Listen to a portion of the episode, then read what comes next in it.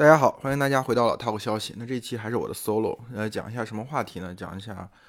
呃，反正已经聊了很多期汽车了，我们换换口味吧，聊一聊最近随时都有可能放出数据的所谓的第七次人口普查。那这个数据很重要，因为三月份的时候，其实相关的部门已经宣布说四月上旬要公布，结果到了四月上旬迟迟没有公布，现在已经马上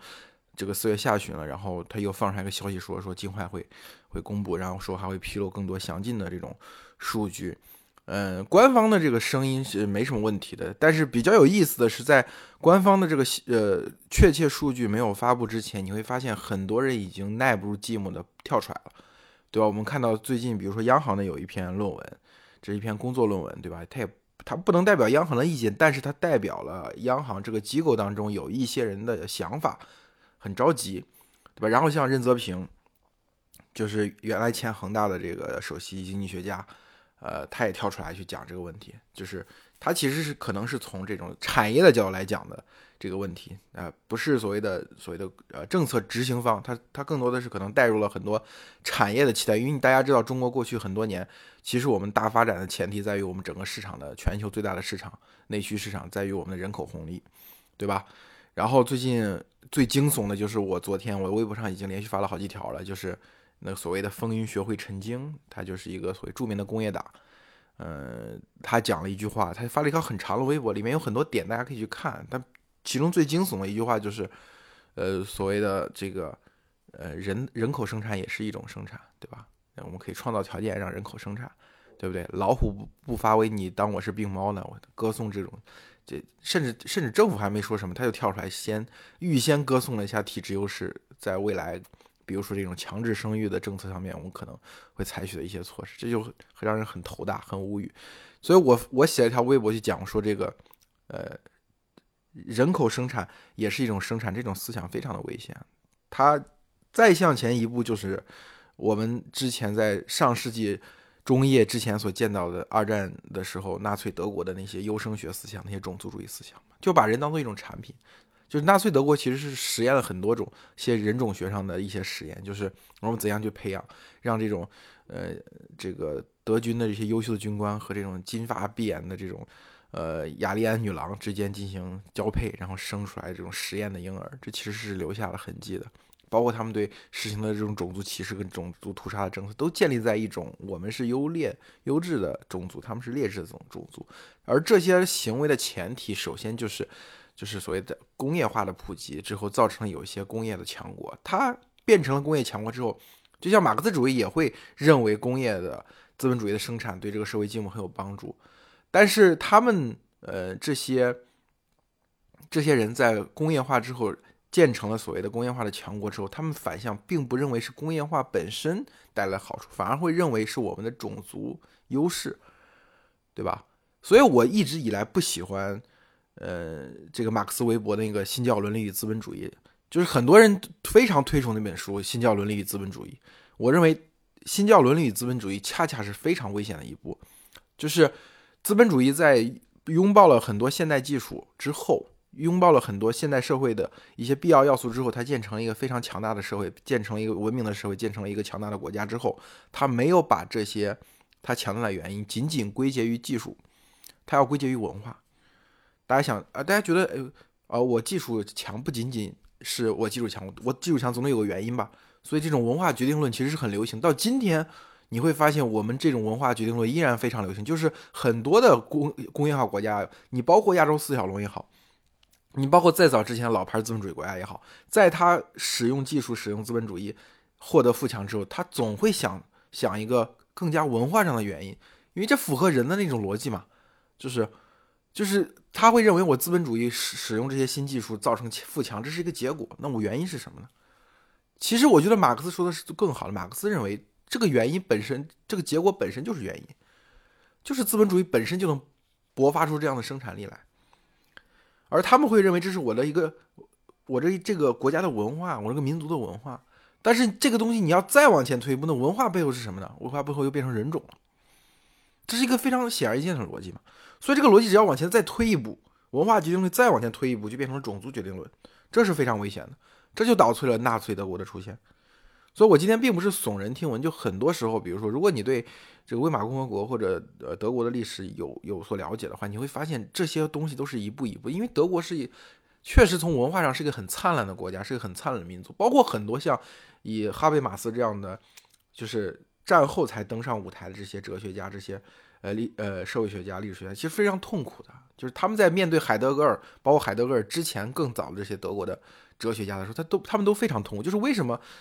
这些前辈们，他们的逻辑、他们的理论看起来如此的辉煌，但是最后导出导向这个国家走向了那样一步，就他们是非常痛苦的。这个痛苦后来他们用这种解构主义的方式对对德国进行了一个全方位的解构。其实发现了，它是一步一步来的，他不是说有一个人突然站出来说我们要德国要走纳粹这条路，不是的。它是其实是文化界、经济行、经经济界、经济界一步产业界一步一步的根据有一些现存的现状而推导出来的。当当然也有一些外部环境的发酵，比如说德国在一战中战败，然后在一战之后的被这个这个这个英法美这些战胜国不公正的这个对待了，对吧？所以今天你会发现，呃，很多我们国内的人是很能和纳粹共情的，对吧？因为因为他有一个共同的假想敌。对吧？是这种所谓的先发的老牌的资本主义国家，就是德国。虽然在我们从我们的视角看已经算老牌资本主义国家，但是在德国的角度来看，那那个英美是更更先发的这个资本主义国家。但实际上也并不是这样。比如说美国跟德国可能哪个先哪个后，也并并这个其实是是很值得考究的一个问题。但是它就有这种视角嘛，就是你们老牌殖民主义国家已经把这个殖民地都占了，我们德意志民族这么优秀，你看我们发展这么快，赶超这么快，我们需要自己的生存空间，这个逻辑就非非常通畅的建立起来。当然这扯得有点远，大家如果有兴趣，我是非常建议非常建议大家去看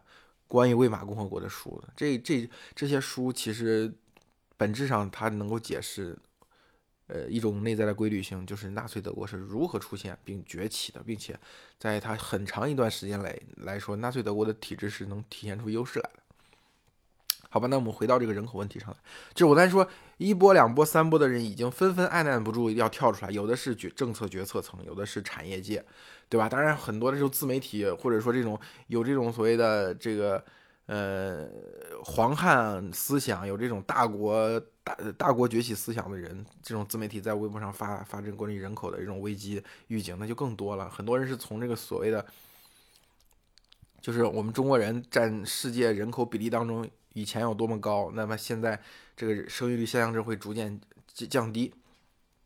对吧？从这个角度去。发出很有危机感的声音，然后产业界的人更多是，就像我刚才说，他就是担心人口红利消失之后，无法维持过去那么高的成长，对不对？因为他们过去整个产业界的发展，包括他们作为个体，能够今天处在这么有利的位置上，早期我们中国的很多技术人员，我们很多的这种，呃，政府官员都没有想到中国后来的发展会这么迅速这么快，他们在这个发展当中也得到了非常大的个人生涯的成长，所以他们对于这个人口红利是非常。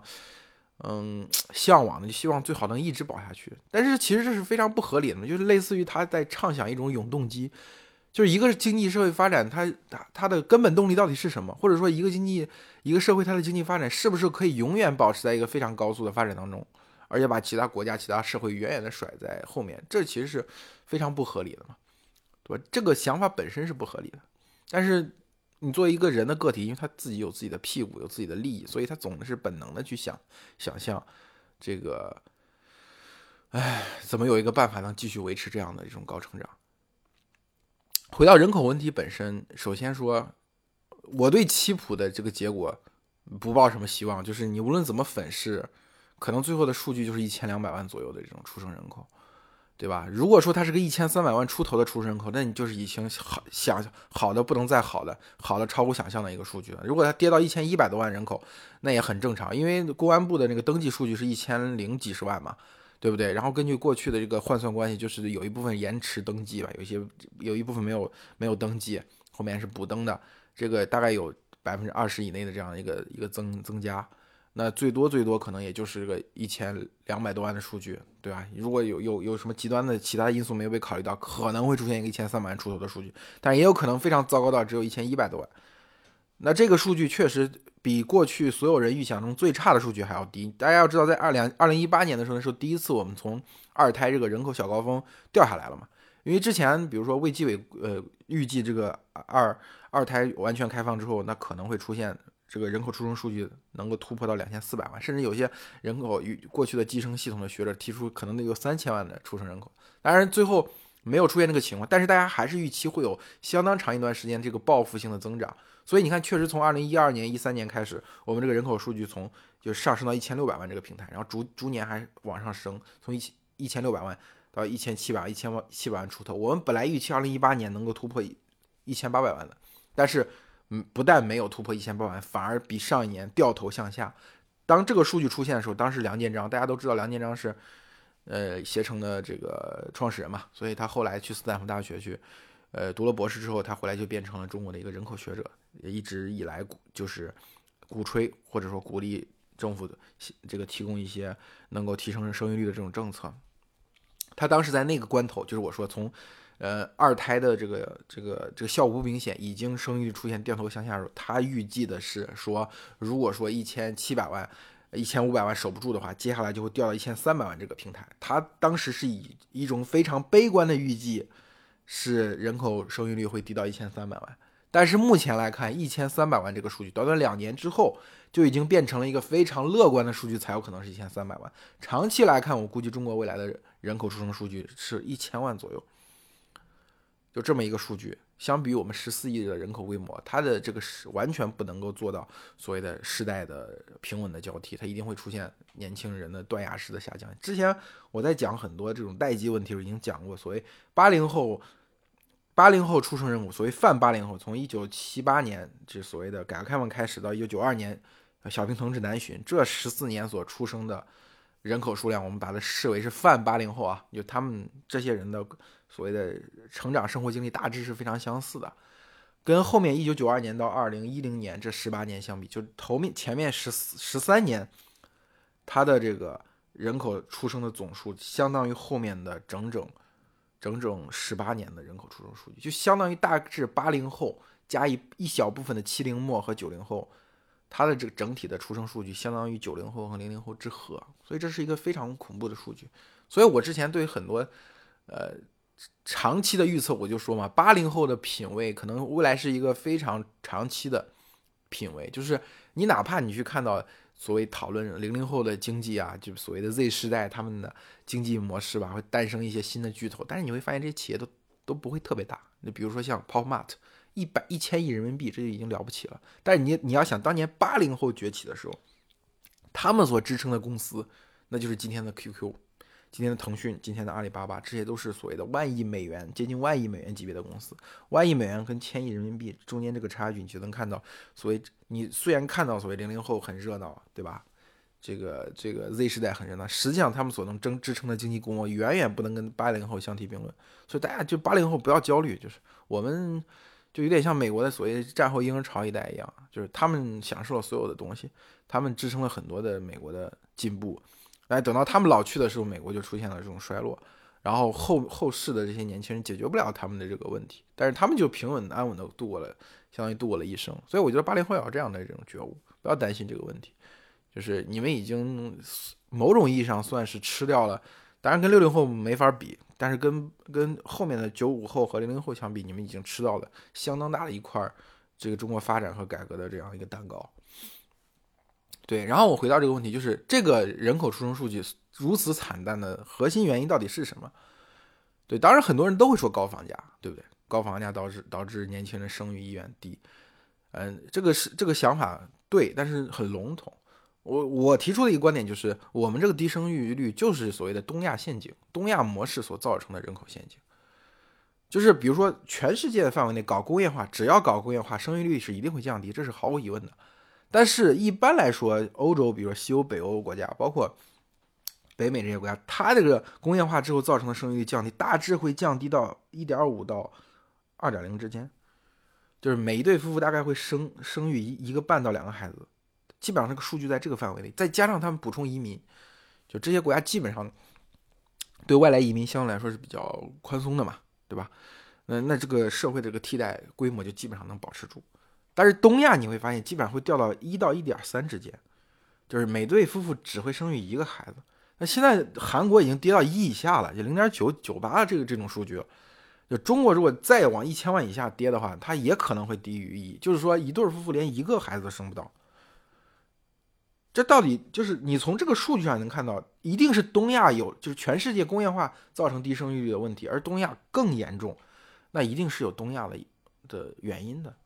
就是东亚的问题我怎么解决？就东亚这个模式其实已经被总结出来，比如说我们在微博上大为宁南山老师就言必称东亚，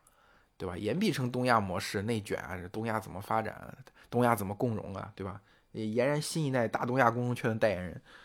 他说的是对的，就是我不是说宁南山老说是错的，确实东亚它体现出一种陷阱。那这个陷阱到底是什么呢？就是我认为东亚的繁荣发展跟它最后陷入陷阱是同一个原因嘛？因为在这些国家的工业化的过程当中，政府所占所占的这个角色非常的重。你他也可能未必是政府，但是是政府跟企大企业之间的一个所谓的联合体，你可以这样去形容，这个联合体去大规模的推出这个工业化，所以东亚。其实普遍在从二战之后是一种经济奇迹的态，只要东亚各一个国家打开对对整个全世界市场打开国门，然后做这种出口替代，然后很快这个国家就发展的井井有条，这是我们东亚模式的光鲜的那一面。但是背后那一面其实什么？东亚模式普遍以这个所谓的我说这个政府和大公司为首的这个共同体会垄断某一项或几项生产要素、市场要素，或者说生活资料。垄断了之后，就导致这种生产资料或者生活资料的成本畸形的高。它这个东西是有很好的意义的，就不是它这个畸形高，它不是只纯粹为了畸形高，它为了什么呢？为了组织起来。就是我首先用把某一项生产或者生活资料把它推到畸形高之后呢，然后你的年轻人想要就业，你想要生活，你想要组建家庭，你就一定需要花大量的劳动力来换取这一项畸形昂贵的生产或者生活资料。换取完之后呢？换取完之后，就相当于像这个过去普遍是农民的这样一个东亚社会，发出了一个指挥棒，发出了一个信号枪，就像高考是指挥棒、信号枪一样。那你就全力的投入到这种劳动力去，去这个去兑换这种昂贵的生产要素这样的活动当中，这个时候整个社会的工业化就提速了嘛。然后第二点就是，它一定会带来一种所谓的贫富分化。这个贫富分化，它是全方位的贫富分化，它跟欧洲或者是美国或者先发资本主义国家的贫富分化还有点不一样。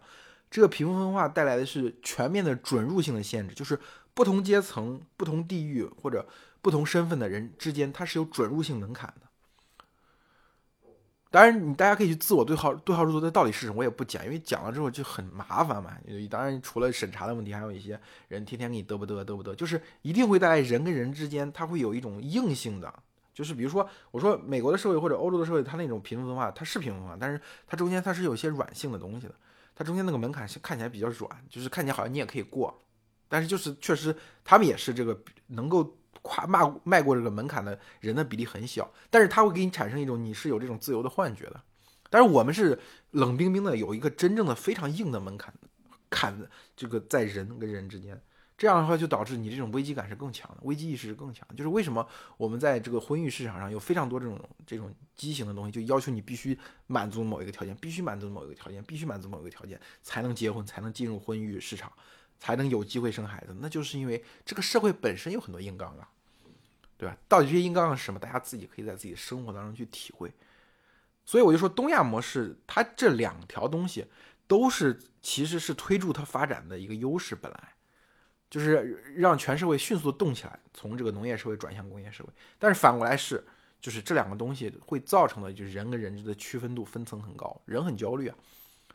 对不对？然后就是，就是人要花大量的劳动代价去换取某一项，其实本来成本没有那么高的生产生活资料。为什么？这是因为这个政商系统需要抽取大量的钱，抽取大量的资金去进行工业化的投资，进行工业化的规划。所以它没有像西方国家早年殖民的那个资本积累，所以它就只能把这个资本积累的过程内化，就是我只能国民吸收掉，对不对？这就是东亚模式的。所以它的原因，这也就造成了今天我们能感受到的，对吧？就很多年轻人为什么不愿意生了？因为生的成本很高，你要换取某一项非常昂贵的生产生活资料。另外一方面，人跟人之间又有这么多的所谓非常硬的这种门槛。那如果我没有达到那个门槛，那我干嘛还要生育呢？对不对？它就导致了你在应付下一代竞争的时候，上一代必须准备好足够多的生产生活资料去迈过那一道门槛，这样大家才会有一种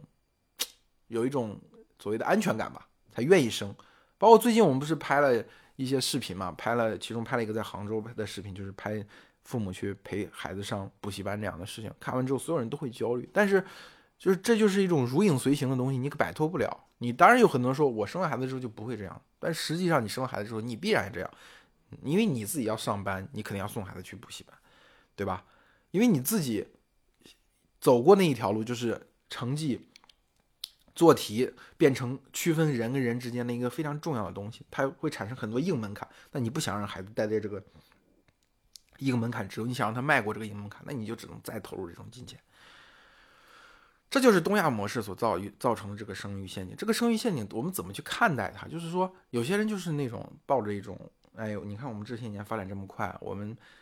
东亚这个地方，这就是所谓的太平洋的西岸，已经跟太平洋东岸甚至大西洋两岸相比，已经完全不差了，变成世界经济的一个重心了。我们过去成长这么快，我们希望以后还会继续成长这么快。就是哪怕你是个普通人，你不像我刚才讲那些那些人一样，因为他们屁股坐在那个比较高的位置上，他担心后面这个人口红利消失。而我们很多中国人是，他并不是屁股没有坐那么高，但是他出于一种本能的这种所谓朴素的。这种自我意识，他觉得啊，我是这些人中的一份子，我跟他们有共同的这个身份。那我也希望这个国家能不断源源不断的享受人口红利，源源不断的继续这种高速的增长。那这个时候他就也会担心这个人口出生问题。所以，但是我我是觉得这个担心是完全没有必要。首先，大家从就是说人口出生率的这个陷阱，人口出生率降低这个事情本身它具有内在合理性，就是什么呢？就是前工业化社会和工业社会当中人所享受到的生活条件是完全不同的，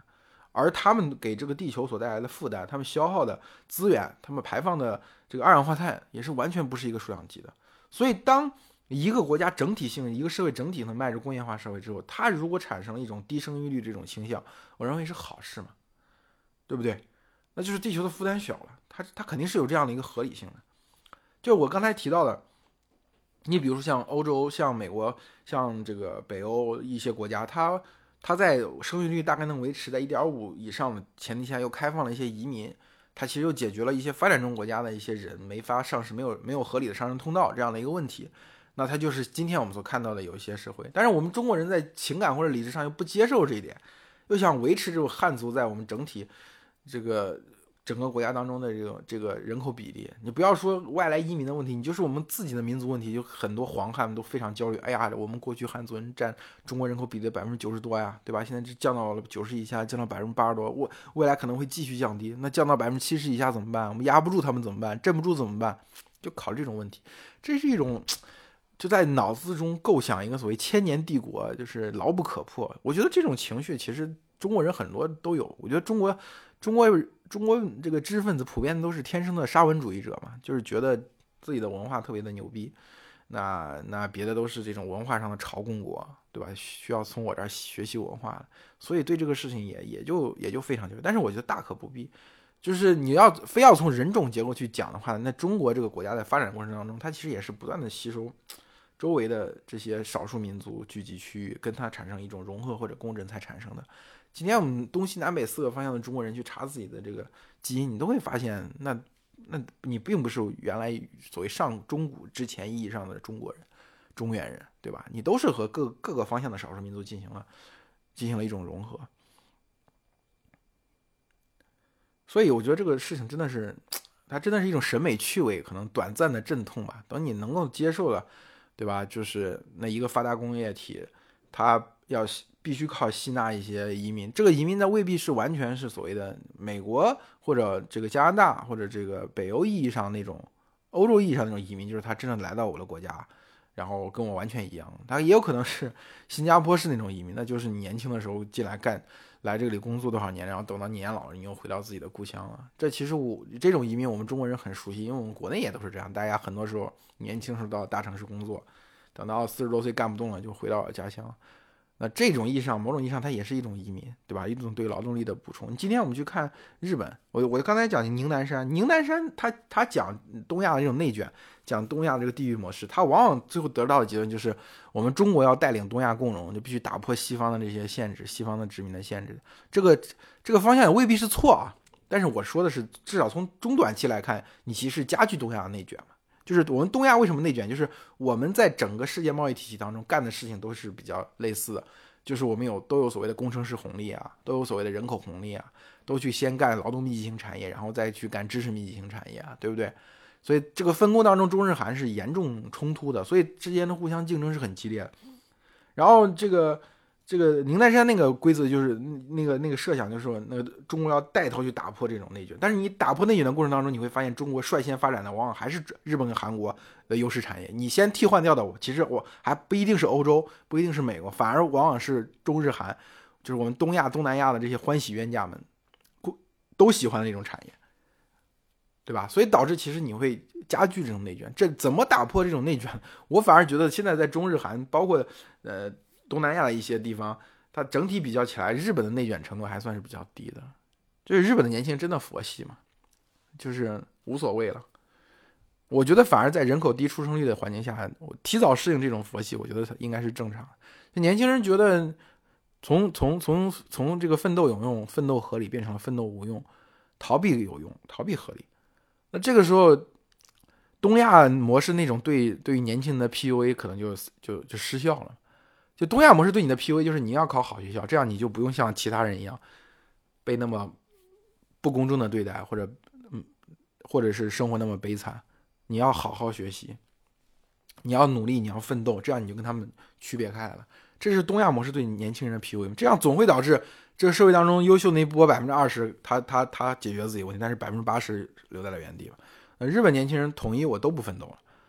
我都觉得去送送外卖也挺好的，去便利店打打零工也挺好的。这个时候你就 PUA 不了我嘛？就是可能对于有一些能力出众的人来说，可能这个这个这个环境不太好，但是对于大部分人来说，这就挺好这就突打破了内卷。其实你看日本整个劳动力在在这个在全国全社会的这个经济回报当中所占的比例，就是劳动和资本所得的这个比例，其实是逐年递增的，就是劳动所占的比例是越来越高的。啊，其实我觉得，我我我没有严谨的研究说这个这个之这个和日本年轻人的佛系之间到底有什么关系，导致你你劳动力成本居高嘛，对吧？你从总量上来说，你通过增加自己的劳动量，增加自己的这个工作压力，去解决自己的问题，它造成的是全社会的劳动在变得便宜，因为你劳动的总量增加了嘛。我们今天讲，比如说九九六，你所有人都去九九六。那这个社会能够提供的你这个水平的劳动力的总工时是不是增加了？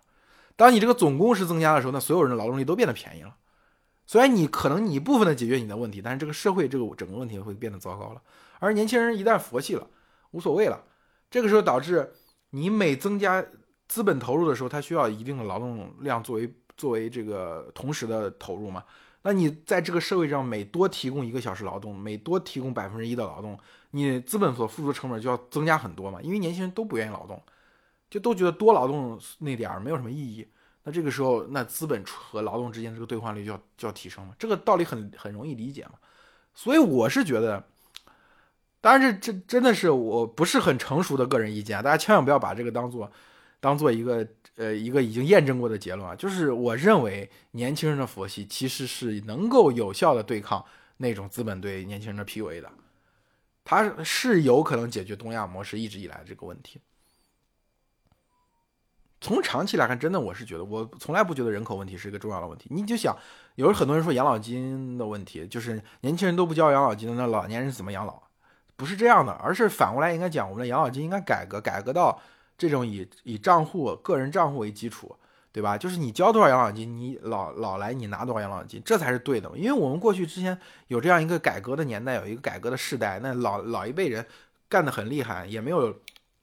八小时工作制，也没有所谓的呃周六周日的休息。从从六十年代一从五六十年代一直到到九九十年代初，对吧？我们的国企员工他都是跟今天这个互联网公司的九九六大小周没啥区别。对吧？那他们当时也没有交养老金，那他们养老的是国家理应给他们养老嘛？那所以就安排这种机制。当时中国也有人口红利，那就是拿后面年轻人交的这个养老金去付他们前面这些没有交过养老金人的这个养老金。那那那确实是一种办法。那长期来看，我们觉得应该改革嘛。当然，我从这几年的方向来看，它反而不但是没有改革，反而是把这个事情搞得更模糊了。因为我们中国有各种地域不平衡，有很多地方养老金已经发不下来了。这个时候又把个人中切了一部分出来，拿过来拿国家拿来统筹，对吧？所以中国的很多问题其实它不是经济的问题，它是财政问题。它要解决的就是财政本身的问题。所以它不在乎你经济的规律是什么，那我要解决财政目前的问题，那我就解决好了。对不对？但是我觉得这不对嘛。就长期来看，还是要回到你交多少养老金，应该拿多少养老金。所以你不要有，不要造成世代之间这个仇恨，世代之间的这个这个这个这个不平衡。那就是你年轻的时候你交了五十年养老金，二十年养老金，三十年养老金，你养老的时候你拿到的钱就是不一样，这就 OK 了，大家就不会有什么问题了。因为你你采用的是这种国家统筹的方式，所以导致大家都想占政策的便宜，那都有这种危机感。那但是人口增长又永远不可能，就哪怕今天我们说真的，就像有些人想的那么纳粹的搞出什么什么强制生育政策，我觉得也没有可能说恢复到所谓的一比二的这个所谓就是一对夫妇能够生育二点一个孩子这种所谓的世代交替率，不可能嘛？最多你说从一点零左右，你给涨到一点三、一点四，了不起了，对吧？接下来二十年之后的问题谁知道呢？那你有可能就是用移民的问题解决。你说你非不要移民，那你。真的有可能采用新加坡模式，或者说像我们之前的户口制度一样，那就是你有你东南亚的人，你可以来干活嘛，干够一定时间之后，攒够一笔钱你就回去了，对吧？这样他不进入所谓我们的这个提，他提供了我们这个这个这个这个养老啊、住房各种福利的这个收入，但是他又不领这个支出，那这也有可能会形成一种中国模式啊。我我我我我对这个嗯不报预测啊，就我没有说特别。鲜明的一个观点，我认为，当然，我觉得这，嗯，好不好呢？它有很多好处，它，但是从道义上来讲，我觉得稍微有些有些冷酷吧。当然，你就我们的政策吧，冷酷的东西也不止这一个两个了，所以再增加一个这样的政策，我觉得也是很有可能的。好吧，这一期人口问题我就讲这么多吧。好，那谢谢大家，我们下期再见。